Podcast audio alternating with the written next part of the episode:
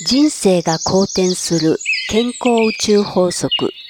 いい加減なリズムに乗る。をお届けするポッドキャストです。こんにちは。健康リズムカウンセラーのみさおです。今日は感情を整えるのに最高な五感活用法とは？ということでお話ししていきます。まず身近な例として散策まあお散歩ですねよく散歩される方はいらっしゃるかと思いますけど何気にお散歩してませんか？ただ意識しないでそのままお散歩してるだけだとねせっかくこういいメリットがある部分が活性化できてない状態でやるのでもったいないんですね。なので今日からは少し意識してやっていただけるようにちょっとポイントをねお話ししていこうかと思いますお散歩がどうして五感をね活性化する部分とまあ気持ちの切り替えとかそういったものにうまく活用できるかっていうことなわけですね。まあこれについてはアメリカの環境心理学者のロジャー・ウェルリッチさんの研究があるんですけど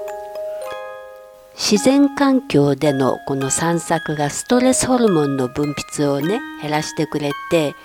リラックスを促進してくれるということなんですね。で彼の研究ではこの緑の自然環境に触れることが心理的なストレスを軽減するんだよっていうことを言ってるわけなんです。でこれはあのメンタル的なこう疲労がね出た時でもそれを軽減する効果もあるので、まあ、自然の中で過ごすっていうことがねいろんな意味で体の方を回復することができて仕事とか学習のね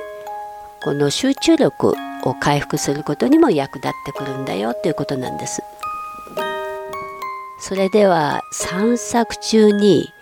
どんな風にこう五感をね刺激していったらこう自分の気持ちをうまくコントロールできるようになるのかなっていうことを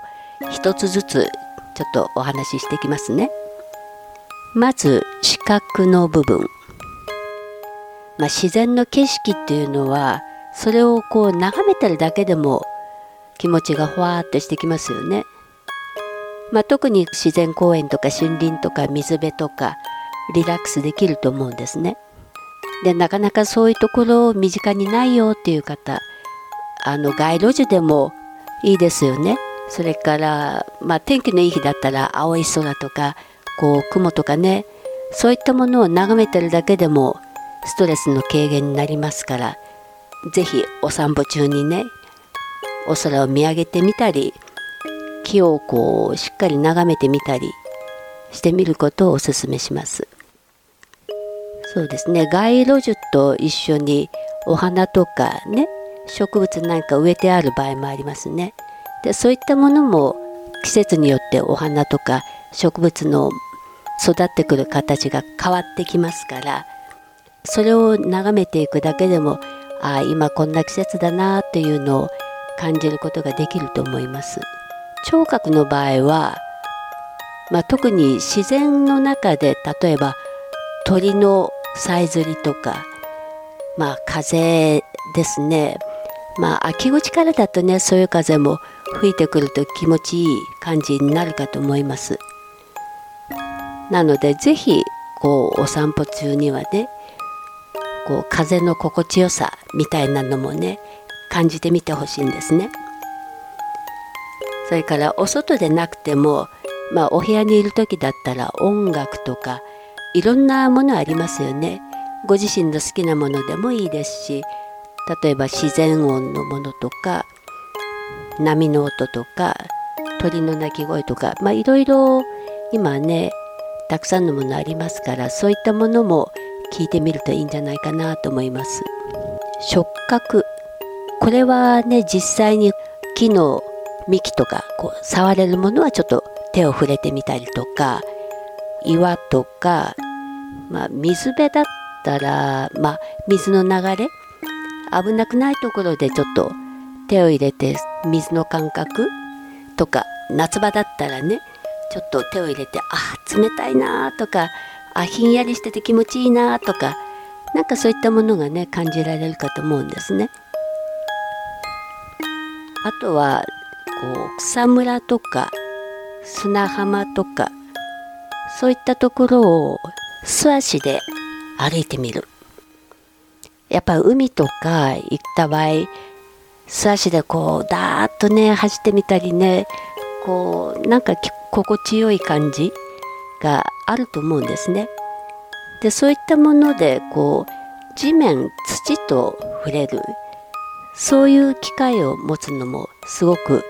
いいと思います。これはあのアーシングといってやっぱり大地とつながるエネルギーの感覚があるのでものすごくいいです。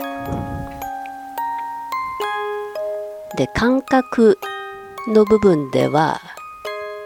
まあ、お花とか木特にお花ですね。これはこう香りがすごくあるのですごくこれがリラックス効果が高いです。もちろん草とか土とか、まあ、そういう自然環境の中であればそういったところでも季節によって結構匂いっていうのかな。土の香りというか普通の名もない草だったとしても